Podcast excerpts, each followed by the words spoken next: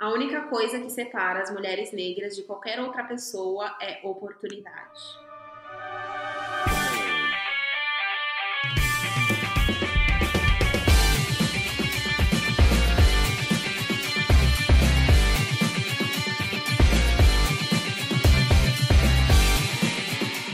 E aí, pessoal, boa noite. Como é que vocês estão? A gente está gravando aqui mais um episódio do Reviravolta. É, eu sou o Alexander, novamente, né, se apresentando. E aí, Gabriel, como é que você tá? E aí, tranquilo, você? Tranquilo. E hoje a gente tem aqui uma grandíssima convidada para esse episódio, que é a Luíse. Ela é CEO e sócio fundadora da Perifacom. E aí, Luíse, como é que você tá? Tudo bem? E aí, gente, obrigada pelo convite, primeiramente. Por aqui tá tudo certo. Ansiosa para esse podcast. Gente que agradece foi. Deu até o fiozinho na barriga para mandar mensagem. Falei pro Ale, falei, Sim. mano, vou mandar mensagem. Seja o que Deus quiser. pois é. Mas é isso aí. Bom, pessoal, só para deixar avisado aí para vocês, é, quem ainda não segue a gente lá no Instagram ou no Twitter, o nosso, nossas redes sociais são o arroba RVVT Podcast e também as redes sociais da Luísa, se vocês querem, quiserem conhecer um pouco mais sobre ela. Né? No Instagram e no Twitter é o Luiz Tavares com dois S no final. E da Perifacom também. Se vocês quiserem uh, seguir eles no, no, na rede social deles, é o Instagram e o Twitter é o Perifacom, com N no final. E é isso aí. O... Gabriel, tem alguma consideração aí antes da gente iniciar a pauta? Ah, só queria dizer que eu tô muito feliz, né? Tô, é o segundo episódio que eu falo, não, tô muito feliz, é porque eu sempre tô feliz gravando episódio, isso é bom. Mas e tô bem ansioso pra conversar, até porque quando a gente foi lá, depois a gente contextualiza por que, que a gente foi lá, o papo foi muito bom, rolou bastante e tava bem corrido, né, de, de tempo. Então tenho certeza que o papo vai ser bem produtivo. Pois é, é isso aí. Bom, então, pra gente conhecer a nossa convidada, a Luíse, eu quero perguntar primeiro para ela como que foi, como que foi a Luíse na infância, a Luíse criança, como que foi a, o desenvolver da Luíse? Olha, é, eu nasci, sempre morei na Zona Sul, é, salvo um ano da minha vida que eu mudei para Guarulhos por questões pessoais, assim, tive que mudar para Guarulhos, que lá durante um ano, mas toda a minha vida foi na Zona Sul de São Paulo, assim. Então eu nasci e cresci na Zona Sul, assim, e fui mudando de bairro, mas sempre na Zona Sul. E a minha infância, ela, tipo, eu não tenho grandes memórias da minha infância, porque eu tenho uma memória horrorosa para começo de conversa. Mas. Sou a mesma coisa. então tudo bem que anotar. Mas a maior parte da minha infância foi muito na escola, né? Que era onde eu passava a maior parte do meu tempo. É, eu tive pouco, assim, a, essa coisa de ficar na rua brincando, porque como a minha mãe sempre trabalhou fora o dia inteiro, então ela tinha essa preocupação, então tipo, me, eu me deixava, tipo, me incentivava a ficar na escola o dia inteiro. Então eu estudei em CEL, né, durante o ensino fundamental, e na minha época, CEL era tipo o paraíso, porque tinha muitas atividades legais para fazer. Então, eu fiz de tudo, de tudo no céu. Eu ficava, sei lá, eu estudava normalmente né, no ensino regular das sete da manhã ao meio-dia. E aí, da, da uma da tarde até sete da noite, eu ficava no céu fazendo muitas atividades. Então, eu fazia aula de canto, aula de sopro, aula de dança, vários tipos de dança, aula de confeitaria. Então, era um mundo, assim, eu aprendia muita coisa, e eu sempre gostei de me envolver, tipo, com arte e essas coisas, sempre fui muito ligada.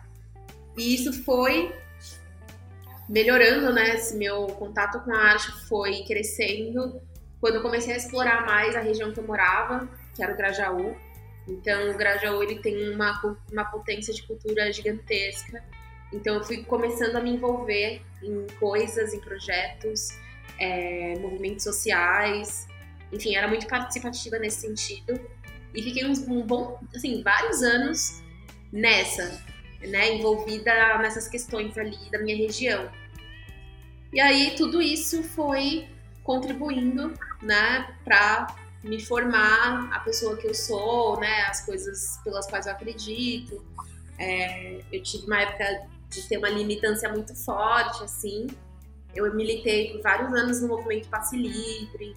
É, então, isso é uma informação, na verdade, que poucas pessoas sabem hoje. É, e, é, e é engraçado. Olha só, exclusivos. e é engraçado porque na época que eu militava no movimento social no Passe Livre, eu nunca falava, por exemplo, o que eu fazia da vida, porque eu trabalhava já na época, né? Eu nunca falava Sim. com que eu trabalhava, nunca falava, tipo, onde eu trabalhava. E nunca também, não falava muito onde eu morava, por uma questão de segurança.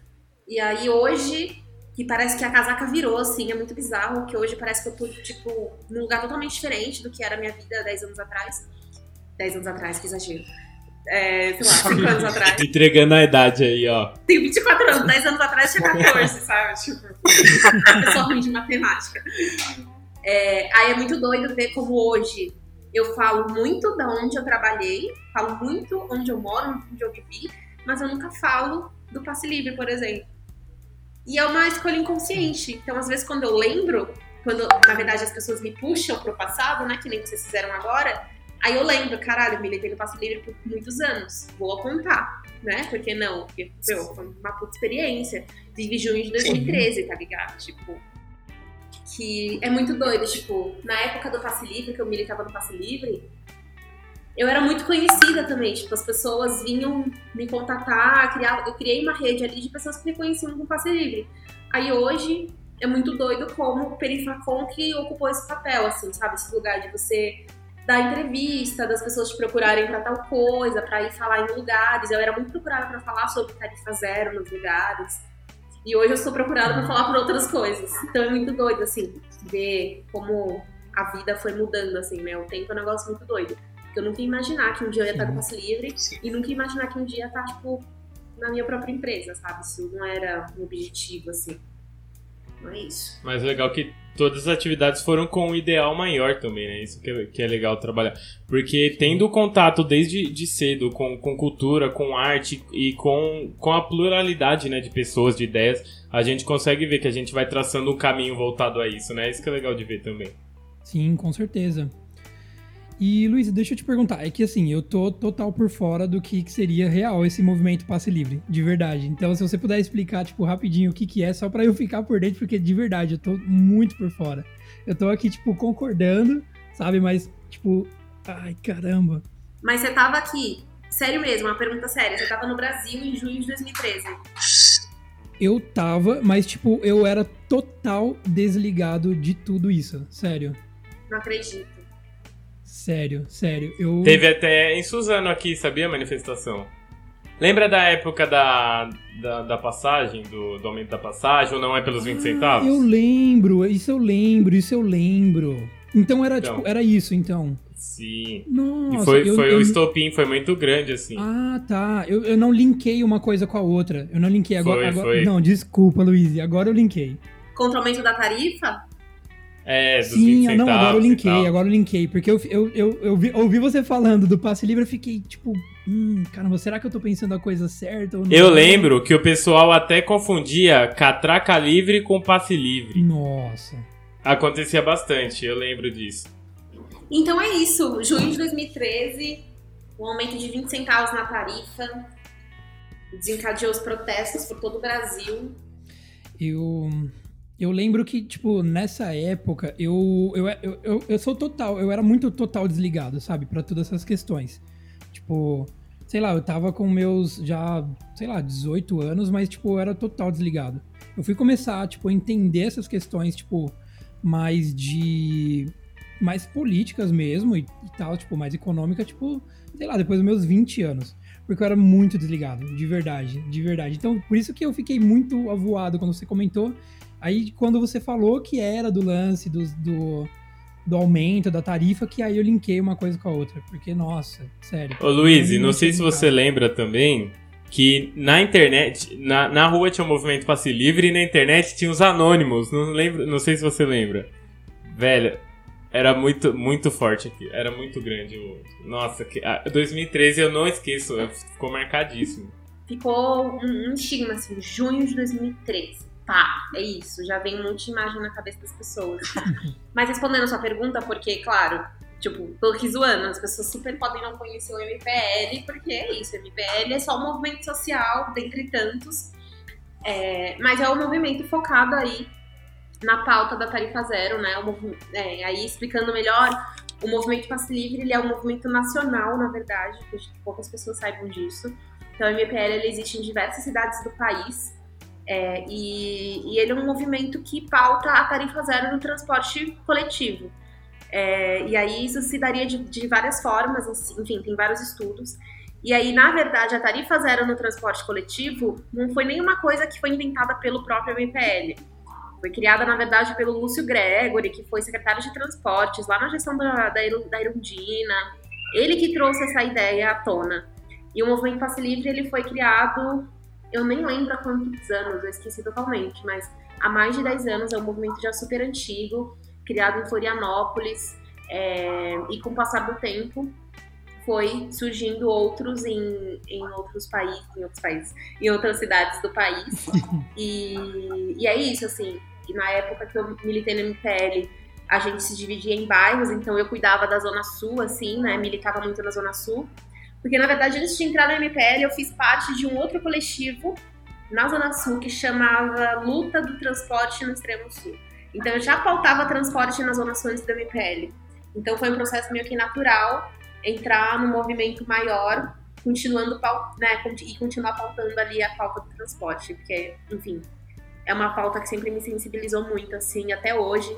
Se deixar, eu falo desembestadamente sobre tarifa zero, sabe? Enfim, muito legal. É porque cara. é importante para o desenvolvimento, né? Porque até para as pessoas da periferia, como a gente, é, a tarifa zero ela, ela já ajudaria também até no desenvolvimento, na busca de emprego, ou até em ir para o trabalho também, né? É, para estudo, envolve muita coisa, muitas nuances. Tem, tem um, um estudioso, eu, eu, esqueci o nome dele agora, faz um tempo que eu não falo de passe livre que eu, eu esqueço as minhas fontes. Mas tem um cara que estuda a tarifa zero que ele falava, o direito à cidade, ele é o principal direito, o direito mais primordial que uma pessoa tem e ele é o primeiro que é negado. Por quê? Como ele é negado? Com uma catraca. Para qualquer lugar que você vai, você tem uma catraca para entrar, uma catraca para passar. É, e ali, mediante o pagamento da tarifa, também já é uma, um, um fator de exclusão das pessoas. Então, normalmente, o que acontece é que as pessoas que constroem a cidade todos os dias são as pessoas que não podem usufruir dessa cidade que elas constroem. Então, enfim, é uma pauta para um podcast, assim, sozinho, é, mas é uma pauta muito sensível que eu gosto muito de falar e de debater e de contar, de fato, assim, é, um pouco da história do transporte, assim, sabe? Porque só digo assim, tipo, nada é por acaso. Ter uma catraca no ônibus não é por acaso. É, ter corredor de ônibus na cidade hoje não é por acaso. Ter ônibus maiores com ar-condicionado, mais estruturados, limpinhos, não é por acaso. Nada é por acaso. Isso tudo está servindo a algumas pessoas, sabe? Então, é um debate importante, né? Então, é, é uma discussão que todo mundo deveria ter acesso. Então, por isso que eu gostava muito desse tipo de trabalho e fui com gosto, assim, militar na MPL. Mas, resumindo a história, aí eu militei na MPL por alguns anos. É, eu era. A gente tinha um cargo que chamava delegado nacional, se não estou enganada, que é uma pessoa de cada, de cada cidade que era responsável por fazer contato com as outras. com os outros coletivos dos outros, dos outros estados, para trocar ideia, trocar estratégia, o que está acontecendo e tal. E eu cuidava também dessa parte é, da, da delegação nacional além de cuidar da comunicação em si, então fazia muito contato com imprensa, em rede social e tal. E era também uma das figuras públicas da MPL, uma das pessoas que dava entrevistas em nome do movimento. Basicamente é isso, assim. Saudades. Muito bom. Foi uma aula aqui agora. Teve história, hein? já, Luiz teve história já. Um episódio só pra falar de transporte público. Ó, já fica o convite pra parte 2 já. Já é. Aí, ó. Tá aí. Vou mandar na agenda já. Muito bom, muito bom. E, bom, então seguindo, Luiz, é, ainda conhecendo a Luiz, de fato, quem são as pessoas que te inspiram? As pessoas que você fala, caramba, essa pessoa me traz o que realmente sou a Luiz, é a Luiz. Bora lá, pessoas que me inspiram. É, é, isso eu entendo que isso na minha vida assim, foi mudando muito ao longo do tempo, porque, enfim, tipo, há uns anos atrás eu estava no movimento social, então eu tinha ali uma, algumas pessoas como referência. Hoje eu já estou em outro lugar, então, tipo, dentro da minha área de atuação eu já tenho outras referências. Mas. Eu, então, as minhas referências hoje elas estão muito ligadas. Muito não, estão totalmente ligadas à comunicação, né? Então, basicamente, assim, sei lá, um nome, por exemplo, é a Bozoma, Bozoma St. John. A Bozoma é uma mulher negra, maravilhosa, poderosa. É, ela hoje, ela, ela, ela é uma executiva, ela foi executiva de várias grandes empresas assim, multinacionais. E atualmente ela é diretora executiva da Netflix. É, e ela é uma mulher, assim, sabe, o ambiente corporativo normalmente, principalmente quando se trata de mulheres negras, tende muito a diminuir, é, tentar diminuir os traços negros normalmente das pessoas. Então, se você tem o um cabelo é, encaracolado, enfim, crespo, você ou você prende ele ou você alisa. Então, normalmente, ambientes de empresa tendem a ser opressor nesse sentido. E a Bozoma, ela sempre foi uma pessoa que teve cargos de executiva na, em diversas empresas, mas sempre sustentou quem ela era. Então, se você rolar, assim, um minuto o feed dela no Instagram, você vê o jeito como ela se veste, o jeito que ela se porta, como ela fala, o cabelo. Então, ela banca tudo isso em qualquer ambiente que ela esteja, seja no ambiente de trabalho, seja no ambiente ali de palestra, de, enfim, né, de entrevista, ela tá sempre bancando quem ela é. Então, eu acho isso muito é, muito, muito, corajoso, assim, sabe? Porque Sim. Eu já estive num ambiente corporativo e eu sei o quanto que é difícil você conseguir sustentar e manter quem você é, né? Então, eu gosto muito disso nela, assim. E outra pessoa que também é na mesma pegada, agora brasileira, é a Samantha Almeida, que agora assumiu um cargo de um cargo executivo no Twitter Antes ela trabalhava na Ogilvy, que é uma agência de comunicação super grande também. E, e ela também é uma pessoa que sustenta muito assim quem ela é. é nas várias formas de se comunicar, na fala, na, no cabelo, na vestimenta, em tudo. Então, são mulheres assim com presença e que eu falo, pô, que da hora. E tipo, e que foda também que eu nunca conheci essas mulheres antes, há uns anos atrás, quando eu tava em empresa também, sabe? Porque normalmente nesse Sim. espaço você nunca vê pessoas como você. Então, é complicado. É o que eu ia falar, né? Elas inspiram, né? A representatividade serve para isso, para outras mulheres pretas se enxergarem né, em um espaço tão predatório e, opressor como esse também, né? nunca vai ser, né, dificilmente uma pessoa branca passa por isso. Normalmente, uma pessoa negra que chega num espaço e ela vê, tipo, que tem uma quantidade boa de pessoas negras, porque a gente tem esse olhar, a gente chega no ambiente e fala, nossa, às vezes nem é conscientemente, às vezes é inconscientemente. Eu achei que era só comigo. Eu não sei se eu falei isso no primeiro episódio. Eu, eu hum, falei, Ale? Falou. Eu, olha só que foda, porque eu sempre chego a algum lugar, eu fico contando. Mas não é porque, tipo, ah, vou contar quantos pretos tem aqui. É, é automático. Porque a gente não tá acostumado. E aí, quando a gente tá num espaço que tem, tipo, uma quantidade boa, ou uma maioria, você já fica, caraca, olha que doido. Não tô acostumado. Sim. E você vê que, que bizarro que é isso, né? Tipo.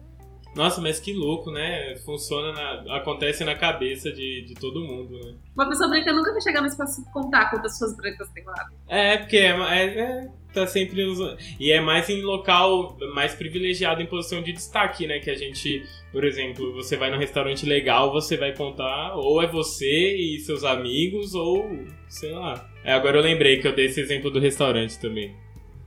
Representatividade é muito sobre isso, sabe? Tipo, quando você vê pessoas criticando um Pantera Negra da vida ou algo focado é, a uma minoria é muito sobre isso. Meu, você cresceu se vendo na TV, tá ligado? Você cresceu se vendo em série, se vendo em filme. Posso? Tipo, dá licença? Posso aqui Sim. ter um, dois, três? É complicado. Sim. Então, representatividade é, é um, um, um, assunto sensível, assim, nesse sentido. Porque Sim. É isso, as pessoas brancas não, não entendem, entendeu? Tipo, pra elas é uma Tipo, ah, nunca teve nenhum personagem negro? Ah, nunca notei. Claro que você nunca notou, tipo, Você chega no espaço, tem uma música do Mano Brown que fala alguma coisa assim. Você chega no espaço e fala, ah, a maioria das pessoas aqui parecem comigo, da hora. Tipo, show, 10 de 10. Normalmente não é assim, mas quando você tá nesse espaço e você vê que tem, automaticamente já te vem. Caralho, tem bastante pessoas negras aqui, doido, da hora.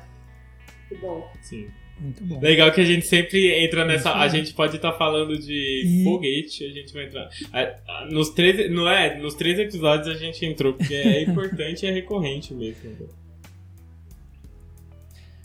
Foi. E nos três episódios. Foi nos três? Eu acho que nos três, que a gente falou sobre Perifacom. Nos três. É, é, o- é, é o nome que não sai, de verdade. Perifacom é tipo, Vai. é algo que, de verdade, pra mim vai marcar. Tanto pelo meu TCC, né? Porque a gente tá tendo vocês como clientes ali experimentais. E pelo projeto em si, tipo, é algo que eu achei magnífico, sensacional, de verdade. Então, conhecer a Perifacom pra mim, não- de verdade, não tem explicação. É algo que eu Que da acho hora. extraordinário, de verdade. Coraçãozinho pulsa. É pra isso que a gente tá aqui. Exato. Muito bom, muito bom. E, Luiz, vamos lá. O porquê você seguiu aí nessa carreira de relações públicas? Tipo, é algo que você já tinha, talvez por conta dessa militância que você tinha anteriormente, ou alguma coisa que, sei lá, te inspirou com, com relação a essa, essa carreira? O que que, o que, que puxou você para essa área? É, eu tive muitas influências, assim. O que, que é a vida se não as influências, não é mesmo? Mas mu- muita influência da, dessa minha trajetória aí enquanto militante, porque a real, eu tava pensando nisso até agora, que você tava fazendo a pergunta. Eu tava fazendo relações públicas muito antes de saber o que, que era relações públicas, assim, no MPL, sabe? Tipo, cuidar da comunicação, é, ser o ponto focal que fala com a imprensa, ser a pessoa que escreve release, cuida da comunicação digital, comunicação com a imprensa, cuidar da, delega cuidar do- da delegação nacional, interestadual da MPL, fazer essa comunicação com os outros delegados. Então, eu meio que já fazia RP sem saber. E eu curtia muito aquilo, mas eu não chamava aquilo de RP, porque eu não sabia que aquilo era RP. Mas eu gostava muito do que eu tava fazendo. E depois, aliás, enquanto eu militava, eu comecei a trabalhar em empresa, né? Porque militância não dá dinheiro. Então eu tinha lá meu trabalho. E aí no meu trabalho também eu sofri muita influência de comunicação, porque eu entrei nessa empresa tipo como aprendiz na área de comunicação. E aí eu comecei a ter muito contato com a área de comunicação, só que agora corporativa, né?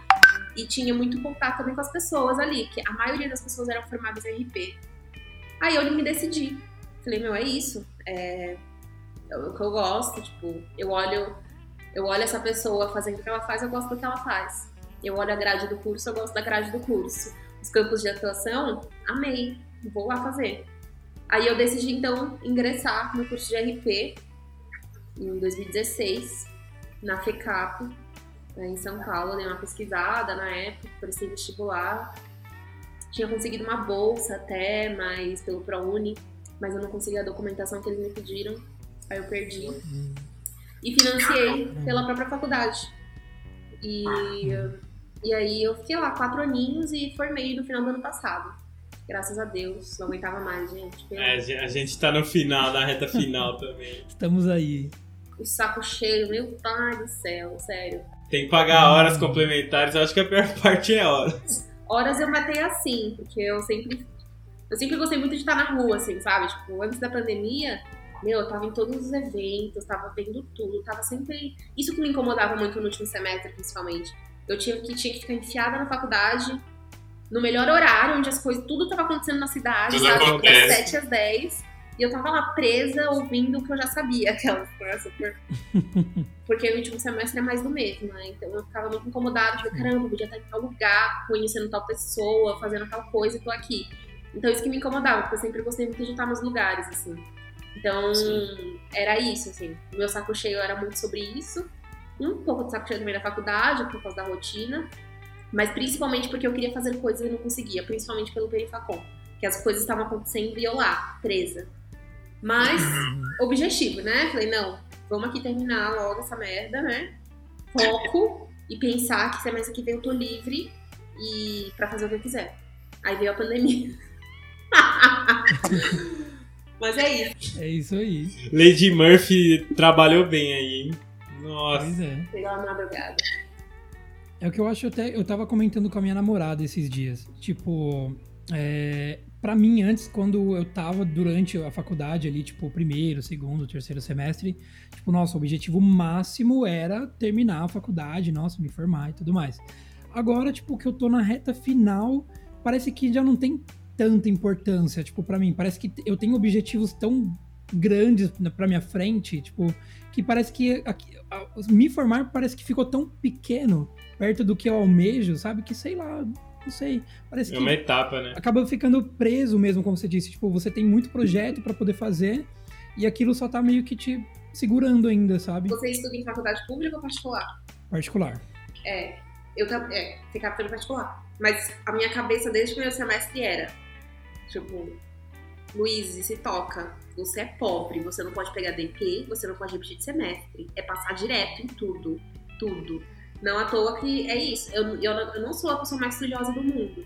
É, eu estudo o que realmente eu gosto. E na faculdade eu estudava coisas por obrigação.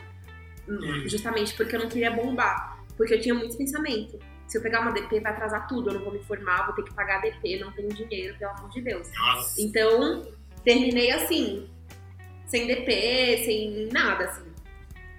Nem baile de formatura eu fiz, assim, fiz nada. Tudo que gastava dinheiro eu tava caindo fora. Então, era sobre isso. Pois é. Se você não comprar, o desconto é maior. pois é. Quatro anos de faculdade pra pagar, né? Então, assim, É. Eu lembro que eu lembro que meu salário, tipo, pra pagar a faculdade, tipo, eu pagava a faculdade quando eu comecei e sobrava, sei lá, 100 reais pra eu passar o mês. Porque, tipo, é aquilo também. Se eu pegasse DP, eu não ia fazer, porque não tinha. Mas nem o transporte pra chegar. É, o transporte, a sorte é que, tipo, eu, eu usava acho que o transporte do, do, do, do trabalho pra poder ir, sei lá. Aí depois eu acabei conseguindo o passe livre pra poder ir, mas, tipo, também, porque senão não tinha, não tinha como. Ai, que ódio. O Haddad pegou o nome do movimento e colocou na porra de um bilhete que nem é passe livre. É, eu ia falar isso agora. Olha, já não sei. Eu ia falar isso agora, mano. A pessoa fala, não, porque eu passo meu passe livre. Que passe livre?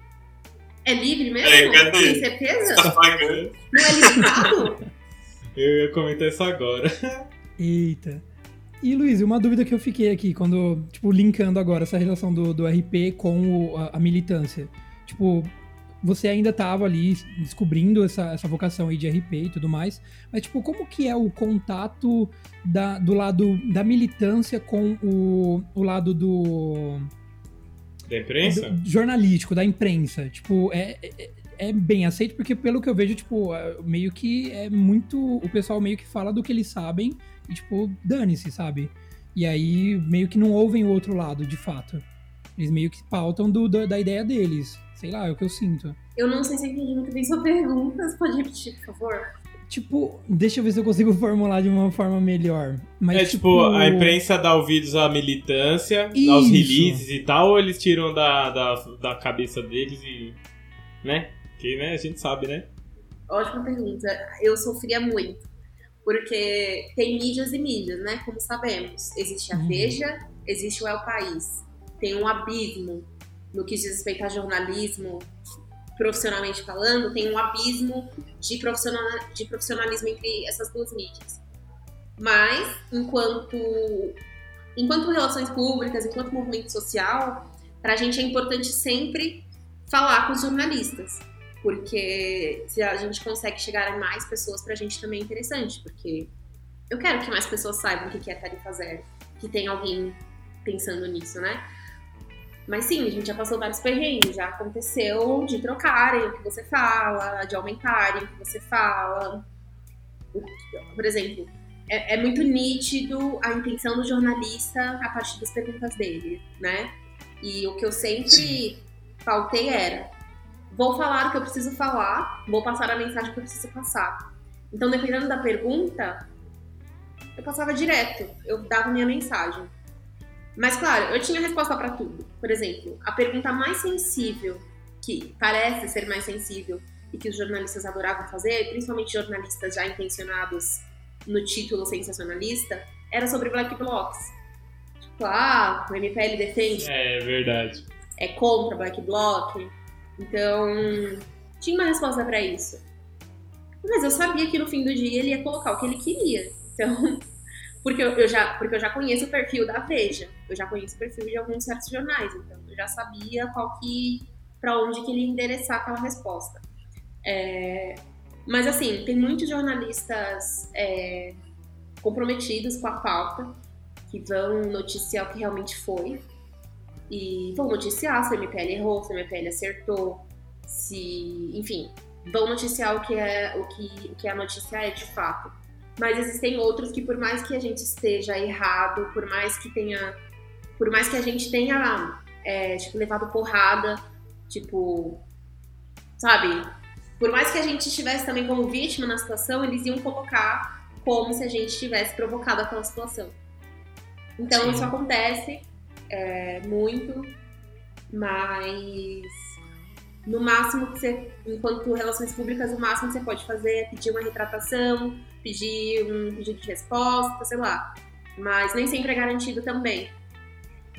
É, a folha, por exemplo, era uma que não se decidia, assim, tipo, às vezes a folha era muito tendenciosa e às vezes a folha era muito mais honesta com os fatos.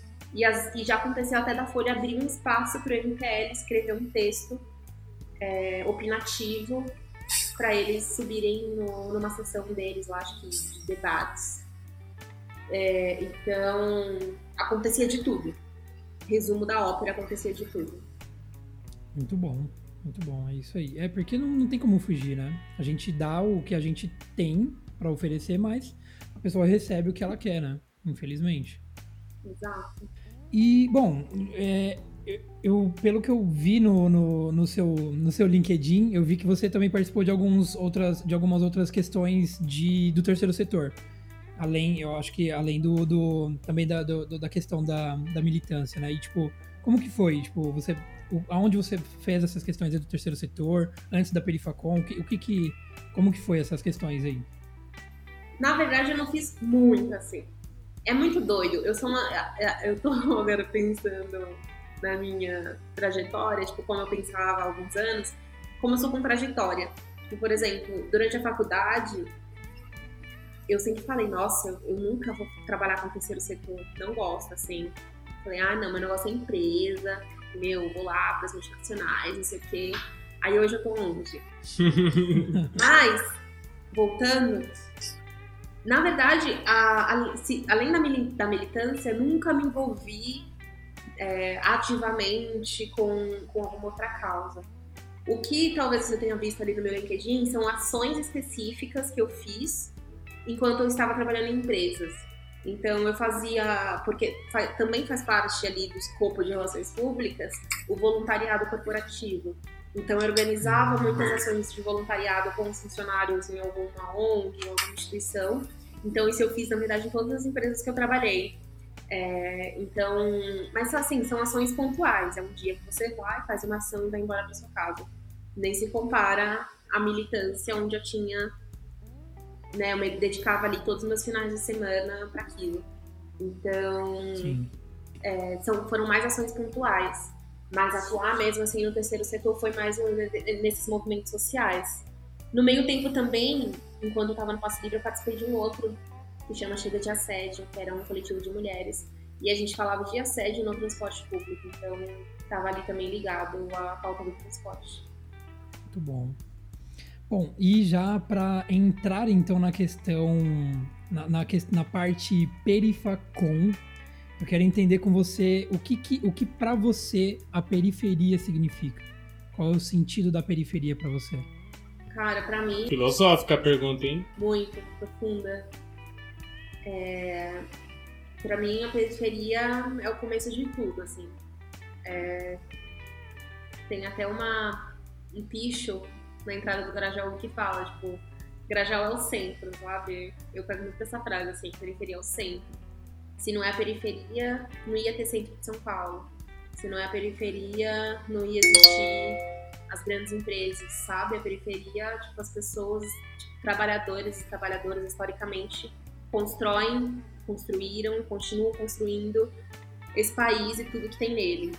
E então, para mim a periferia é o centro de tudo, assim. É, as coisas, para mim, tipo, as coisas, as tendências, as criações, elas partem muito da periferia. A diferença é que isso não tem visibilidade, então a gente sempre acha que vem do centro, que vem da galera branca, que vem né, de um perfil específico. A única diferença para mim é essa, assim. É... Fora que, assim, né, a periferia, meu, ferve cultura, ferve atividades, arte, música. É bizarro. É... E é muito louco como não falta tudo isso tudo que é relacionado à arte, cultura, música, mas na TV a gente vê, tipo, totalmente oposto, sabe? É, esse estereótipo que a periferia também carrega de violência também que é bizarro. Então, é isso, assim. Periferia para mim significa é, o centro de tudo, centro de produções, centro de tendências. É, é isso, se não é periferia, não tinha nenhum resto, assim. Não, não, não teria centro, sabe? Porque quem ia construir? né? Então é isso, por aí. Muito bom. Aí é, no nosso TCC, acho que agora pode dar spoiler, né? Que a gente tá na apresentação final, não dá para ninguém copiar é, mais. Os grupos não conseguem mais copiar nossas ideias. É, então o, o, o tema do nosso TCC dentro da campanha da Perifacom é toda quebrada é um universo. Porque a gente quis trabalhar que a gente tem um universo de cultura, um universo de possibilidades e de pessoas dentro da periferia, né? Então retrata muito bem, ó. A comunicação tá alinhada aí, ó. Tá vendo? Pois é, a gente tá, tá linkado aí com a Perifacom 100%, hein? Tá vendo? Isso aí. Boa. Pois é. E, bom, deixa eu dar uma olhada aqui. É, bom, você já, já meio que já, já linkou aqui pra gente, né, com o que você trabalhava antes do projeto, mas co como que você se sentia nessas, nessas empresas corporativas que você trabalhou antes, Luiz? Você era livre para ter uma expressão dentro dessas empresas? Como que você se sentia, porque você até comentou que uma das pessoas que te inspira é uma pessoa que consegue, é, na verdade, não, não se deixa reprimir pelo mundo corporativo. Né? Ela, ela é ela mesma dentro dessa situação. E você se sentia dessa forma também? Como que era esse momento para você dentro desse mundo corporativo? Nossa, jamais, assim. Você se sentia um lixo. É... Eu participei de uma live, a live de aniversário da Andresa, que a pauta foi justamente essa, assim autoestima da mulher negra em ambientes corporativos. Porque é muito bizarro, assim, a sua autoestima ela é tipo, totalmente minada. É, primeiro porque você não se vê naquele espaço, é, são espaços quase que 100% majoritariamente branco, elitista, é, então você dificilmente encontra pessoas como você, e aí essa falta de representatividade também mexe muito. É, e tem, tem também um lance de como você não tem nenhuma referência ali dentro, se você tenta bancar quem você é, né, e quem você é. Você é uma mulher negra, você é uma mulher que nasceu e cresceu em periferia, etc e tal, é, esse tipo de coisa causa muito estranhamento quando você tenta bancar esse tipo de coisa. E aí, se você não tem uma referência, uma pessoa que parece com você, uma pessoa para você se apoiar, você não aguenta. Então, a todo tempo era um teste, um teste emocional, assim. É, e aí eu passei por algumas diferentes, algumas foram mais tranquilas, outras foram piores, outras foram bizarramente doentias, assim, te deixando doente mesmo. É, e aí o que a gente comentava muito nessa live, porque eu e minhas duas mulheres negras também foram contar um pouco do, da sua vivência, é que era, cara, o ambiente corporativo ele é esse espaço, historicamente, ele continua assim. Agora que as empresas estão começando a falar de diversidade, de contratar pessoas negras e não sei o quê, né? Um rolê aí de preocupação, porque também, venhamos e convenhamos, né? Tá no hype, então, se tá no hype, as Sim. empresas adoram surfar na onda. Mas não sabemos também até quanto isso vai durar. Mas assim, o ambiente corporativo sempre foi assim. Então, se você que é uma mulher negra, um homem negro e tem a intenção de ingressar no mercado corporativo, saiba que vai ser um corre. Se você não conseguir encontrar um suporte, alguém ali para você, tipo, se agarrar, sabe? Uma, alguém que você vai, tipo, chorar no fim do dia, porque você vai chorar. Não existe uma pessoa que não trabalha em multinacional que nunca chorou depois do trabalho, sabe? E não é uma vez só, não. Acontece com frequência. É... Eu tô rindo, mas é triste. Rindo de nervoso. É, de desespero. Então, se você não tem uma pessoa para te apoiar ali, uma pessoa que você possa contar, você não vai aguentar. Ele vai ser demais para sua cabeça, assim. Fora que o ambiente corporativo ele já é automaticamente um ambiente competitivo, né? Onde todo mundo vai fazer tudo para ser promovido, para crescer, para subir de nível. E as pessoas fazem qualquer coisa por isso. Então, é... isso é o que é foda. Não... As multinacionais gostam de pregar que elas trabalham com meritocracia, mas na prática é algo muito pior, sabe? Na prática você vê que não é bem aquilo, assim. É, e o discurso de meritocracia já é problemático em sua essência também, né? Mas é uma essência que existe em multinacional. Se você se destacar, se você entregar resultados, se você é, elevar aqui seus números, é uma fórmula certa de você subir de carreira. Quando não é bem assim, às vezes você tem ali uma pessoa que está entregando resultado, assim, tipo, tá lá fazendo o trabalho dela. Mas quem sobe de nível é um perfil específico de pessoas, sabe? Não à toa que quantas mulheres negras em posição de liderança nós temos no Brasil, sabe? Aí vem a bonita da Magazine Luiza dizer que contratar uma pessoa negra para um cargo de liderança é nivelar por baixo, já que ela não acha pessoas qualificadas, sabe? Do Nubank, né? Do Nubank. Ah, eu falei Magazine Luiza, né? É. Não, mas é que eu tava pensando no Magazine Luiza quando eu tava falando de. Da ação, né? Por causa do trainee voltado para pessoas negras. Não, o Magazine Luiza tá brilhando, viu? Arrasando, continua, inclusive. Mas tô falando do Nubank. Sim. É, é, e aí eu já aproveito para enfatizar, eu falo isso toda vez que eu tô nesses, nesses espaços assim, de, de troca, que, que assim, é importante o que a Magazine Luiza tá fazendo, tipo, super importante, porque é, é, preferível que se faça ações como essa do que tipo, subir um post no Instagram falando que você apoia a diversidade. Sabe? Exato. Eu, particularmente, enquanto comunicadora, eu ando bem de saco cheio, assim, de discurso pelo discurso, sabe? Por causa do hype, por conta da onda de que tá todo mundo falando, precisamos nos posicionar, somos a favor de diversidade, vamos aqui mostrar nossa funcionária negra. Assim, eu tô tipo de saco cheio, principalmente na minha última experiência no mundo, no mundo corporativo. É, então, assim, para mim, se a empresa não mostra na prática o que, que ela tá fazendo, tipo, Magazine Luiza criou um programa de trainee exclusivo para pessoas negras. É isso. Tá quebrando uma estrutura, sabe? Diversidade virou um produto agora, né? Eu não tô interessada no seu post, no seu texto de posicionamento, o que, que você tá fazendo, cara? Porque o problema é muito mais embaixo, sabe? É encontrar o problema na sua raiz, assim. Beleza, as pessoas não são qualificadas? Ok, o que, que você tá fazendo para qualificar essas pessoas? Como é que você está contribuindo para que os funcionários negros, os seus poucos funcionários negros, estejam de fato sendo incentivados, educados a subir de nível? O que, que falta para essa pessoa virar um líder? Ajuda essa pessoa. E é isso, assim, eu procuro muito mais soluções que mexam com a estrutura, porque o Brasil é um país racista, isso é um fato. E como é que você, empresa aí que tem estrutura, que tem dinheiro, pode contribuir para quebrar essa estrutura, sabe? É um post no Instagram? Não, não é. Não é.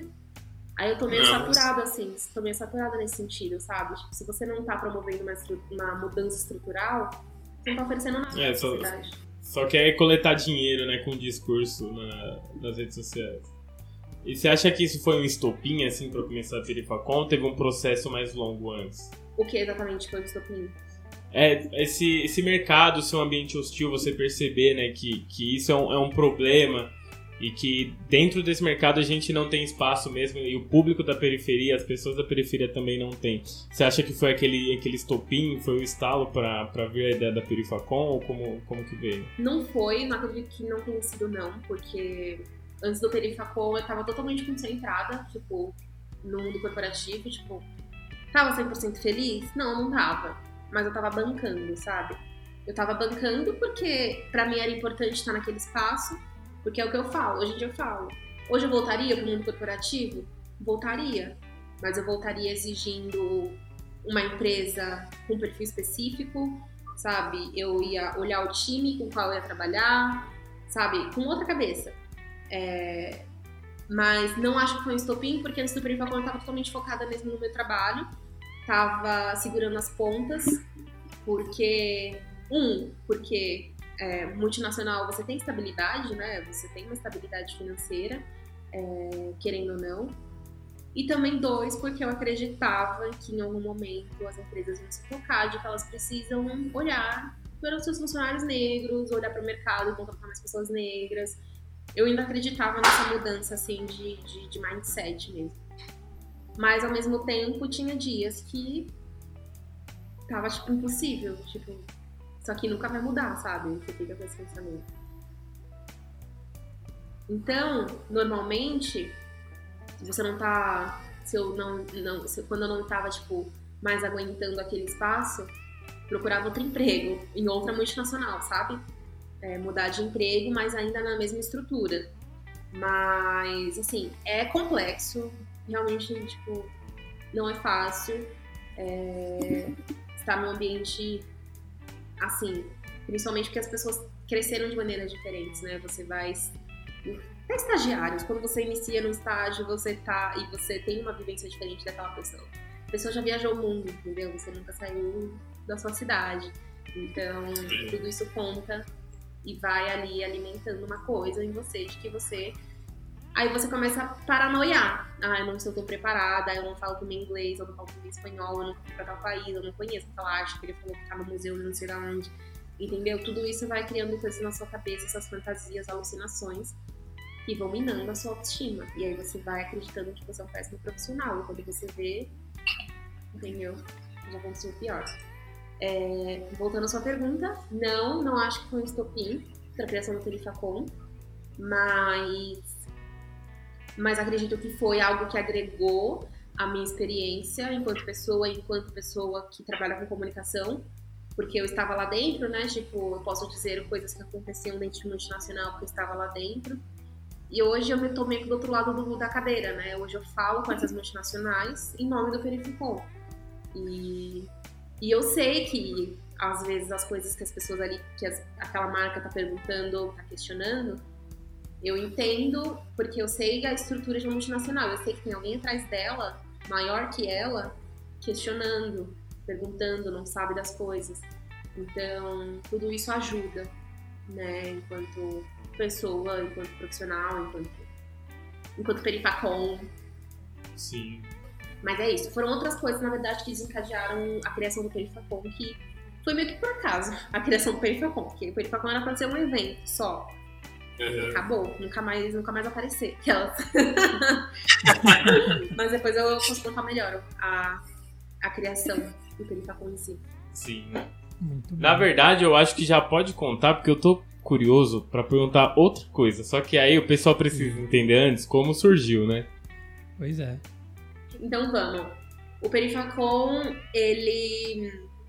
O que, que era para ser? O Perifacom era para ser uma feira de quadrinhos. A gente ia fazer um evento é, com alguns amigos é, na Fábrica de Cultura do Capão para reunir uns quadrinistas, alguns ilustradores e fazer uns dois ou três painéis de debate, trazer uma galera para debater algum tema. E era para ser isso, assim, esse evento super pequeno e para poucas pessoas. E aí, quando a gente joga essa ideia na internet, as coisas começam a acontecer, assim. As pessoas começam a pirar na ideia do Perifacom e, e aí isso começa a se alastrar. Quando a gente pensou na feirinha de quadrinhos, a gente falou, ah, vamos fazer uma vaquinha online, pedir, tipo, dois mil reais pra fazer. Aí a gente fez a vaquinha, e aí nisso a gente bateu a meta super rápido, e aí começou um alvoroço muito grande na internet por conta do, do Percapom, e a gente sem entender muito bem até então. Tanto é que a própria plataforma da vaquinha que a gente criou entrou em contato falando, oh, vocês não querem aumentar a meta porque vocês bateram muito rápido. Pô, legal. É, aí a gente fala, ah, tá bom, vamos aumentar, pra quanto? Aí a gente não tem noção de dinheiro, né? Pelo menos não tinha. Aí a gente começou a imaginar um evento maior, só que a gente não tinha orçado real o evento. Aí a gente falou, ah, vamos pedir 5 mil reais. 5 mil reais acho que dá pra fazer um evento bom. Aí botou 5 mil reais. Aumentamos a meta. E nisso, nesse meio tempo, começou a crescer muito as redes do Perifacom, que as pessoas começaram a passar a conhecer. E as pessoas passaram a divulgar muito a ideia para outras pessoas e assim foi indo. E nisso, a gente começou a criar a programação do evento. Na verdade, o evento foi pensado, planejado, dois meses antes dele acontecer. Então, tipo, tipo janeiro, fevereiro, pensando no evento. E E aí a gente, muito louco, porque a gente é meio doido às vezes, começou a colocar um monte de coisa na programação, um monte. Tudo que chegava assim de ideia da internet, a gente colocava. Então as pessoas falavam, ai, podia ter uma sala de jogos, bota. Ah, vamos fazer, vamos fazer. Devia ter uma sala de RPG, bota. Ah, tem que ter uma mesa de debate sobre tal tema, bota. Ah, tem que ter concurso de cosplay, bota. Tudo, tudo. Quando a gente viu, a gente tava bancando uma programação de Comic Con, mano. Aí a gente falou, caralho, quando a gente. Aí na hora do vamos ver, a gente vai falar palavrão. Opa, à vontade. Tranquilo. Tá bom. quando a gente viu, a gente tava bancando uma programação de Comic Con. E, e aí a gente, quando, quando foi pro, na hora do vamos ver, produzir, né, orçar, pagar, aí a gente viu que o dinheiro não ia dar pra nada. Para o tamanho do evento que a gente queria fazer. O evento não pagava nem as mesas que a gente tinha que alugar. Porque a gente, a gente, na verdade, ocupou os sete andares da fábrica de cultura. Todas as salas que foram liberadas, a gente usou. Enfiou programação dentro. Espaço aberto a gente usou. Então, assim, aí a gente falou: fudeu, não vai dar pra pagar as contas. Todo mundo vai ter prejuízo. E assim, ninguém aqui, ninguém no Perifacom tinha pai trocínio, tinha mãe trocínio, tinha nada disso. E a gente não tem dinheiro para investir. então a gente falou, ou as pessoas nos ajudam, ou tem que cortar, porque pagar do nosso bolso não era uma opção, porque ninguém tinha dinheiro. Aí o que aconteceu? A gente. A gente começou a fazer muita permuta.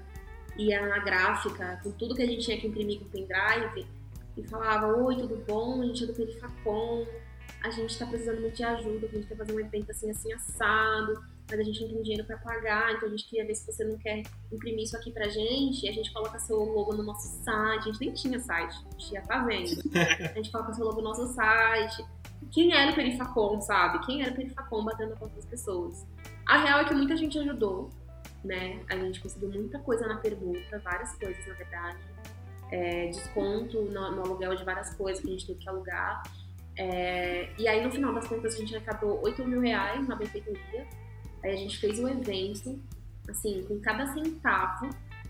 Pelo menos a gente conseguiu fechar o orçamento no, no azul também, porque a gente ganhou um patrocínio. O único patrocínio da primeira edição, que foi da Chiara Escuro Studios, que é uma agência que cuida da carreira de alguns quadrinistas, super famosos, assim, quadrinistas que desenham pra DC, pra Marvel. E aí o Ivan Costa, inclusive a, Chiara Escuro, é uma das sócias da, da CCXP. E, e ele foi no patrocinador, e se não fosse por ele, não sei como que a gente ia pagar o evento. Mas foi isso, assim. É... Aí o que aconteceu? A gente fez o evento. Aos trancos e barrancos, assim, tipo. Na emoção, né?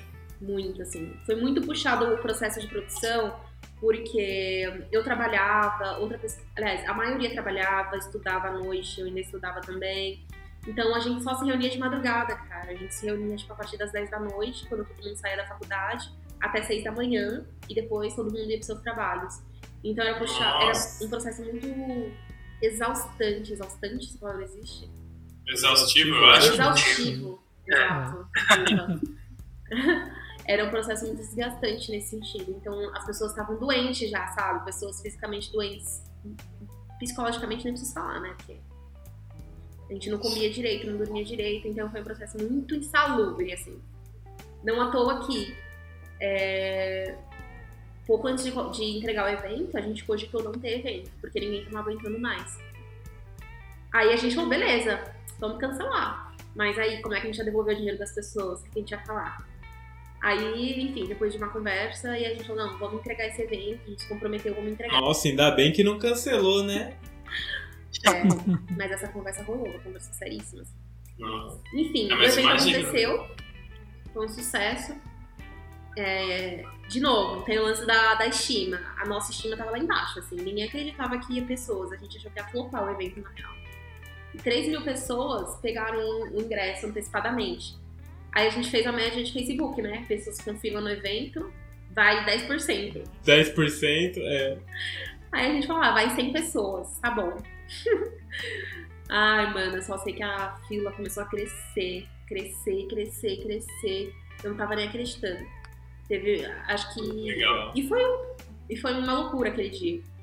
Uma loucura, uma loucura. Porque a gente é doido. Nós éramos em sete pessoas, a gente criou uma programação nos sete andares, em todas as salas, e achou que sete pessoas dariam conta, assim. Claro que a gente teve ajuda de vários voluntários, acho que tinha 60, 70 voluntários no dia ajudando, mas ainda assim foi caos. A gente não conseguia falar com a imprensa, porque tinha um monte de BO pra resolver, tinha que receber convidado, tinha que.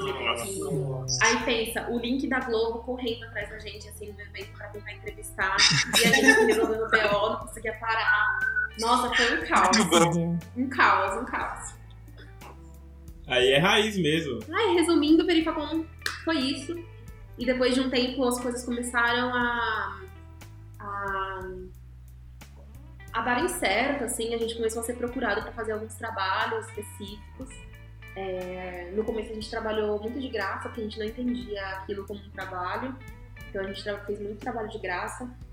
Mas hoje a gente se considera, a gente considera o Perifacom uma produtora, uma produtora cultural é, que tem o objetivo de democratizar o acesso à cultura pop e nerd geek. E aí a gente faz isso através de produção audiovisual, a gente faz através, através de curadoria de artistas, a gente faz isso através da promoção de, eventos.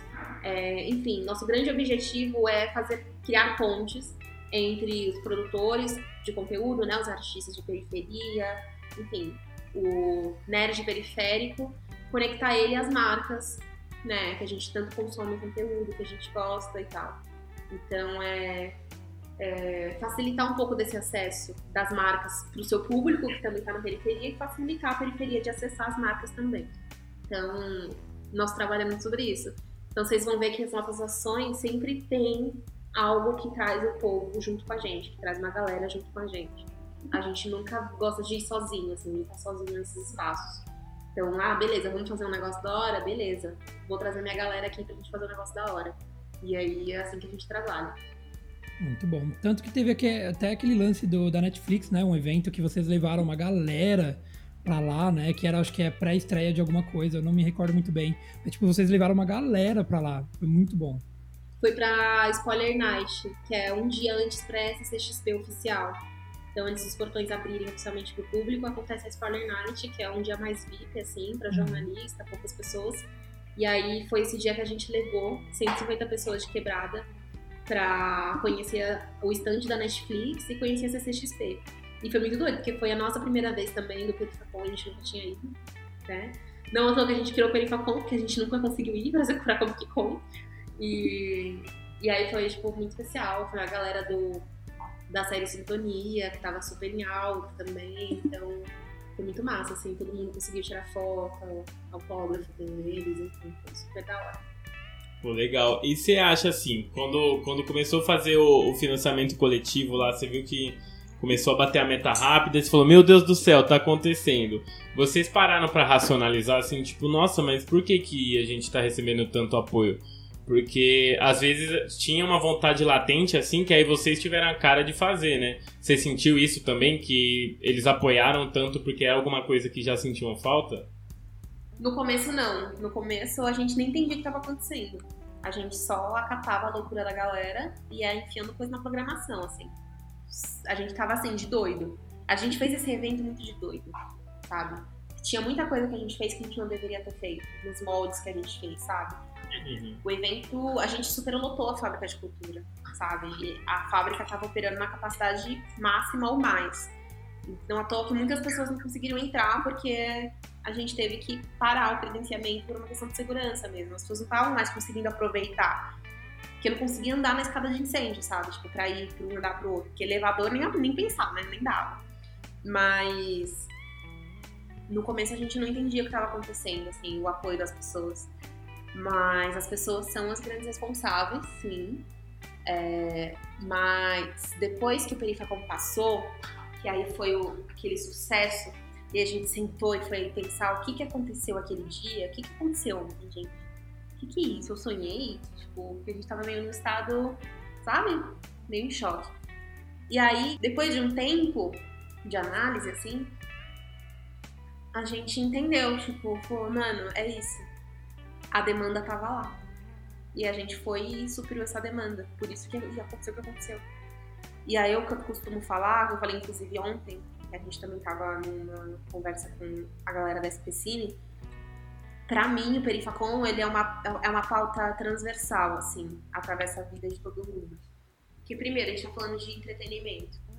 Quem não usufrui de entretenimento hoje? Quem não assiste uma série, um filme, uma novela, sabe? Então, é uma pauta muito transversal. E se não fosse, tipo, a gente criando o Perifacom, ou criando a solução para um problema que já estava aí, outra pessoa, outras pessoas iam criar. Em algum momento as pessoas iam se tocar de que existia uma demanda ali que não estava sendo suprida, sabe? É... Então, é para mim, isso veio, essa resolução veio meses depois. Depois que a gente viu tipo, o sucesso, a gente estava tentando entender o que estava acontecendo, porque aí a gente entendeu, é isso, as pessoas estavam esperando por isso. E aí, a parte. Isso porque foi um evento simples, assim, né? A gente fez no que, do jeito que deu, foi maravilhoso. A segunda edição, meus amigos.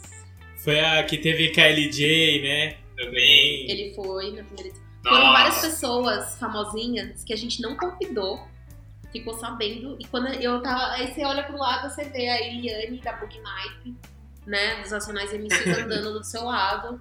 Você via a galera do Omelete todo mundo levando suas, suas famílias, suas crianças. Que assim, a gente convidou a Natália Bride. A Natália Bride a gente convidou para uma mesa.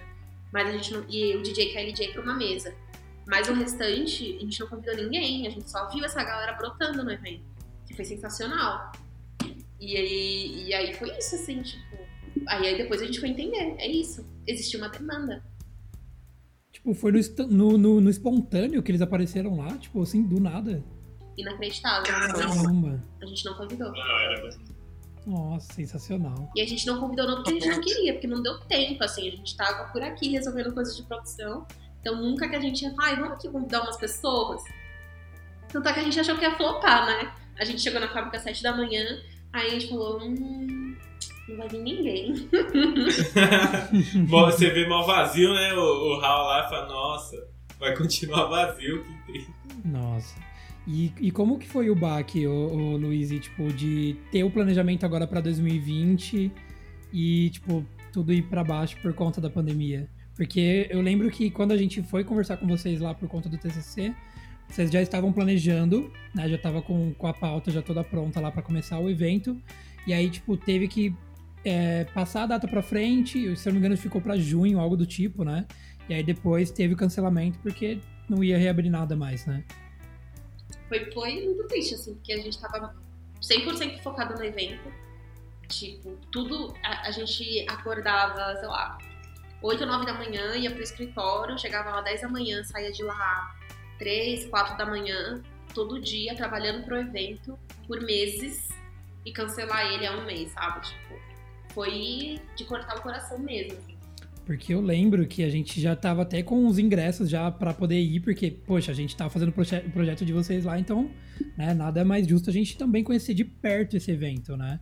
Pra poder sentir. E aí, a gente nossa, tinha pensado triste. até em, em, falar sobre gravar, né, pra gente fazer institucional lá, lá Sim. mesmo e tal. Tava tudo pré-pronto, assim, tipo, quase tudo pronto. A gente já tava fechando contrato com várias marcas para estarem no evento e assim, ia ser um evento assim, quem foi no primeiro não ia acreditar no que transformou no segundo, sabe? Ia ser a primeira vez que o Perifacom ia ter marcas grandes assim, expostas, ia chegar, ia dar de cara com a turma da Mônica, sabe? Aí ia andar mais um pouco, ia ver Telecine, ia ter uma Netflix num espaço gigantesco, sabe? Tinham várias marcas já confirmadas, é, indo lá, indo no espaço fazer visita técnica, tirar medida, ver o que ia fazer. Então, assim, a gente já tava num processo super avançado e aí, de repente, a gente sofreu com, com essa pandemia e a gente cancelou. Primeiro a gente adiou, depois a gente cancelou. Então, foi um baque, assim, na real. E aí, depois da pandemia, a gente ficou meio, né, meio, e agora? Aí a gente foi criou um projeto digital, que é como se fosse uma adaptação do evento físico, só que pro digital que na real a gente acabou não fazendo nada com ele, assim, na, na prática. A gente criou o projeto, apresentou para algumas marcas e tal, mas a gente nunca foi muito pra frente porque aí aconteceu a Netflix, foi na boca do povo, que já tá tomando todo o nosso tempo. Então, foi isso, assim, muito triste. Não, mas ano que vem vai ser duplamente maior, vai ter o dobro de público, vai ter o certeza. dobro de marca. E estaremos lá. Acho que só em 2022. A gente nem cogita evento. Nossa, Ah, sério? tá. É, porque já acabou É, o ano. é, E não tem nem vacina. Pois é. E, e evento como o Perifacom, a gente, o, o evento Perifacom a gente só faz no primeiro semestre do ano. Se não acontecer no primeiro, só ano que vem, no próximo ano. E como tem a pandemia ainda tá super aí, né? Não tem nem vacina, Tem previsão de vacina, né? nada. E um evento do tamanho que a gente tá planejando, a gente já teria que estar trabalhando nele se fosse pra acontecer ano que vem. E a gente não tá, porque a gente não espera que tenha. Então, a ideia agora é Perifacom evento só em 2022, se correr tudo bem, né? Vamos torcer. Com certeza. Com certeza. E é algo que eu já ia perguntar, tipo, qual que é a previsão de vocês, tanto pro evento, né, que você já respondeu que provavelmente só para 22, e a Perifacom como produtora. O que, que vocês têm aí de ideia para pro próximo, pro próximo ano aí, por exemplo? O que vocês estão planejando aí de novidades? Se puder falar também, né? É, com certeza. Alerta de spoiler. Como a gente ia, por exemplo, depois da pandemia, né, março, a gente ia focar no projeto digital, que é o projeto que a gente tinha criado. E aí calhou da gente criar esse projeto editorial pro canal do YouTube da Netflix e eles aceitarem. E aí agora a gente tá na produção desse, desse trabalho, que é a única coisa que a gente vem trabalhando, porque é um projeto grande, que envolve um time grande, então já tá ocupando muito do nosso tempo. Então a gente meio que tirou que a gente ia jogar os outros trabalhos para o próximo ano. Trabalhos só se for algo muito pontual que daria para fazer, tipo algo que depende da, sabe, algo sazonal. Sabe, sabe? Tipo, tem que ser no final do ano, porque vai estrear no final do ano. Ano que vem não faz mais sentido fazer, aí tudo bem. Mas trabalhos, outros tipos de trabalhos a gente tá jogando pro ano que vem. E aí pro ano que vem, é, assim que terminar também o projeto com a Netflix, se ele não for renovado ou outro for aceito, porque a gente mandou dois projetos, que também é muito bom, não sei se não sei o desenrolar da coisa. A ideia é continuar trabalhando nas, nas ações pontuais que a gente faz com algumas marcas. É, um trabalho que a gente fez que não foi divulgado por várias questões, mas que um dia vai ser, mas que já tá na rua, então eu posso falar, porque não é novidade nenhuma, é que a gente. Foi o último trabalho antes da Netflix. A gente fez um trabalho com o McDonald's. A gente curou, fez a curadoria de 10 artistas de periferia, ilustradores. Aí eles fizeram, dos 10, eles pegaram 5. E esses 5 fizeram as novas lâminas da bandeja do Mac. Aquele papelzinho que vem na bandeja. Eu não sei se ainda tá rodando. Porque foi bem antes da pandemia. Aí veio a pandemia, todos os restaurantes fecharam. E as lâminas não vão por, por, por delivery. Então essas lâminas ficaram estocadas em todo o Mac, todos os Macs do Brasil, que é nacional. E de repente começou a vazar, né, todas as lâminas, porque as lojas meio que foram abrindo para comer dentro da loja e aí a lâmina começou a sair, a gente começou a receber várias pessoas assim que estavam vendo, sendo que a gente nunca lançou oficialmente por causa, por causa da pandemia. É tipo um easter egg a lâmina agora. Mas esse é um dos trabalhos que a gente fez, assim, muito legal. Foi sensacional, tipo, colocar cinco artistas de periferia, tipo, estampados na bandeja do McDonald's, sabe? Tipo, No Brasil no tudo. Brasil todo. Exato. Nossa, muito bom. Mas em breve a gente vai falar oficialmente sobre essa campanha. Mas ela, ela é isso, ela tá rolando. Não sei se tem, se as lâminas estão sendo distribuídas ainda, mas rolou, rolou. É isso aí. Aí de futuro é isso, assim, que eu posso falar. Eu não falei nada, né? Mas é, é isso. Se der tudo certo, vamos continuar com o projeto da Netflix, com esse ou outro. Ou a gente volta aí com alguns trabalhos pontuais com outras marcas. Ah, mas é isso. Por hora é isso. E o futuro da Louise? Qual é? O que, que você planeja pra você mesmo? Qual é a sua meta? Essa pergunta é puxada. Olha, Difícil, né? Fazer projeção é, é tri. é difícil, mas também é necessário, né? Porque Sim. é aquela coisa, se você não sabe qual caminho você quer, qual é o caminho certo. Exato. Mas, lá, já, já é o meu biscoito da Ó, biscoito da sorte, tchau. Adiantado. Queimou largada. É, cara, meta pessoal, assim, é muito doido, porque assim, eu tenho 24 anos. Há uns anos atrás eu tava num lugar achando que ia fazer carreira num lugar. Aí de repente eu tô aqui. Aí, de- aí na brincadeira criei uma empresa com uns amigos. E já estamos nessa empresa, criamos a empresa tem dois anos, né? Desde a ideia inicial do Pericacom, dois anos. Mas estamos trabalhando 100% integralmente para a empresa há um ano, que já é muito doido. E aí a gente tá conseguindo fazer várias coisas muito legais, assim, trabalhar com marcas legais, fazer coisas muito bacanas em prol do coletivo. É, e aí eu sinto que essa é a minha pegada, assim, quando eu penso numa meta, quando eu penso, tipo, a luz no mundo, eu me, eu me vejo muito fazendo algo em prol da coletividade, em prol do outro, assim. Então, quando eu militava, eu fazia algo em prol do coletivo. Porra, e que coletivo? Tipo, o que, que é o transporte público se não milhões e milhões de pessoas ali, sabe? É o transporte coletivo, né? O nome já diz. Já. É, é o que que é, né? Então, é muito sobre o outro. Aí depois veio o Perifacom, que, né, é isso, dispensa comentários. É... E aí é isso, tipo, pra mim é muito doida, porque pra mim eu tava, eu tava certa de que ia seguir uma carreira num lugar específico, e de repente eu tô em outro lugar. Mas quando eu avalio, quando eu olho pra trás e avalio tudo que, toda essa trajetória, aí eu me vejo como, é isso, é algo em prol do coletivo. Então hoje eu tô no Perifacom, amanhã eu posso estar em outro lugar, e no Perifacom, eu posso não estar mais no Perifacom pra estar em outro lugar, mas eu sinto que eu vou estar sempre fazendo algo em prol do coletivo. Então, não sei, talvez eu continue aí nessa, essa loucura de empreender, talvez empreenda em outros espaços, crie outras coisas, é, ou talvez eu volte a trabalhar para outras pessoas, não sei, mas enquanto meta, enquanto meta, assim, meta e meta que eu me imagino no futuro é continuar fazendo algo em prol do coletivo, ponto. Mas claro, a vida altos e baixos. Talvez eu tenha que voltar a trabalhar no mundo corporativo. Nunca sei, nunca se sabe. Vou trabalhar para que não precise, né? Mas nunca se sabe. Sim. Tem que estar aberto nas possibilidades. Não é uma meta voltar para o corporativo, Sim, sim. não é? A meta é continuar fazendo algo em prol da coletividade. Não sei se isso é possível estando numa estrutura de multinacional, acho que não. Mas a minha meta é continuar fazendo algo em prol do outro, do coletivo. assim. No final do dia, a gente. Projetos culturais, empresas com fins sociais, que nem o Perifacom, no final do dia a gente quer construir um mundo melhor, assim, sabe? Então é sobre isso. Impactar positivamente o maior número de pessoas, né? Exato. Sobre isso. Muito bom, muito bom mesmo. E é isso, cara, a gente já tá há mais de uma hora aqui com a Luíse. E, tipo, o papo Nossa. fluiu muito, foi muito bom. Os BO batendo na porta, chegando notificação, né? Nossa, eu, eu falo demais, gente. Deixa eu falar. Muito bom, muito bom.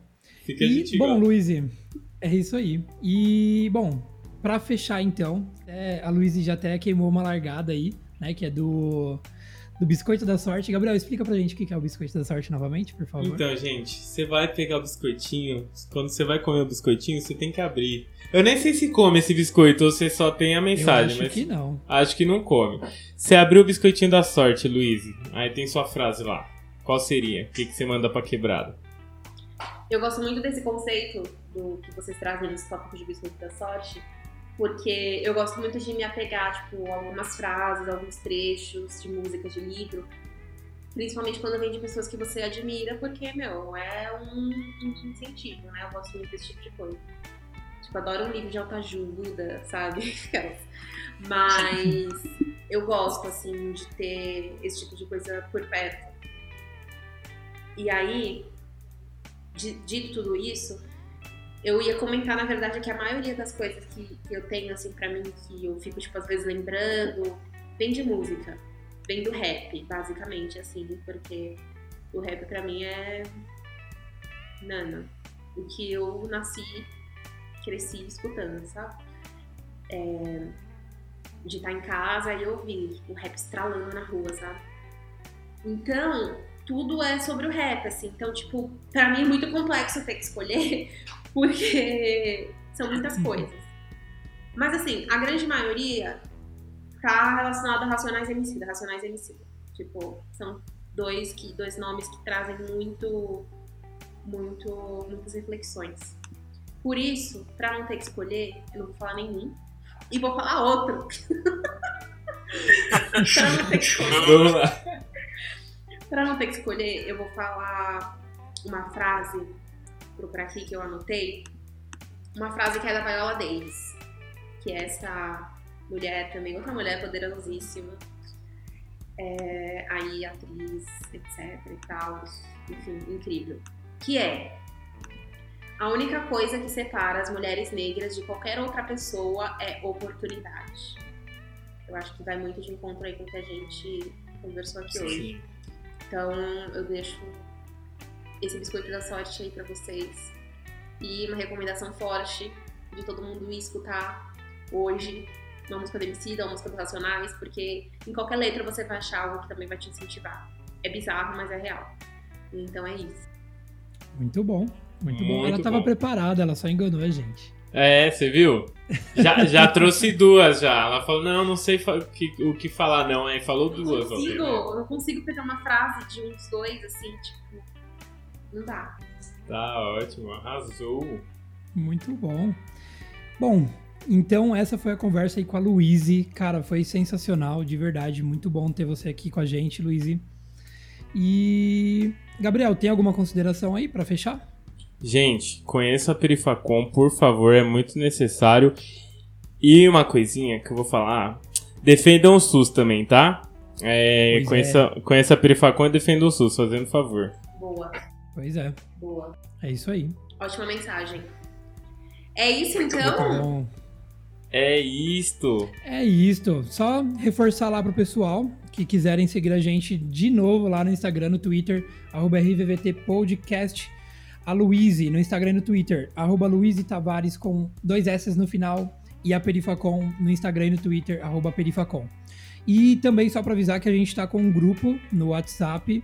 Quem ainda não viu, a gente sempre deixa os links, o link, na verdade, na, Inscrição. na descrição, na descrição dos episódios. Então, quem quiser participar, é só colar com a gente lá. E é isso aí. Obrigadão, Luíse. Obrigada, gente, pelo convite. Obrigada, Valeu. pessoal. Vamos marcar aí a conversa sobre tarifa zero. Importante. Já, já deixar na agenda já. É verdade. Obrigada pelo convite e até a próxima. Beijo. Obrigado. Obrigado, pessoal. Valeu. Valeu.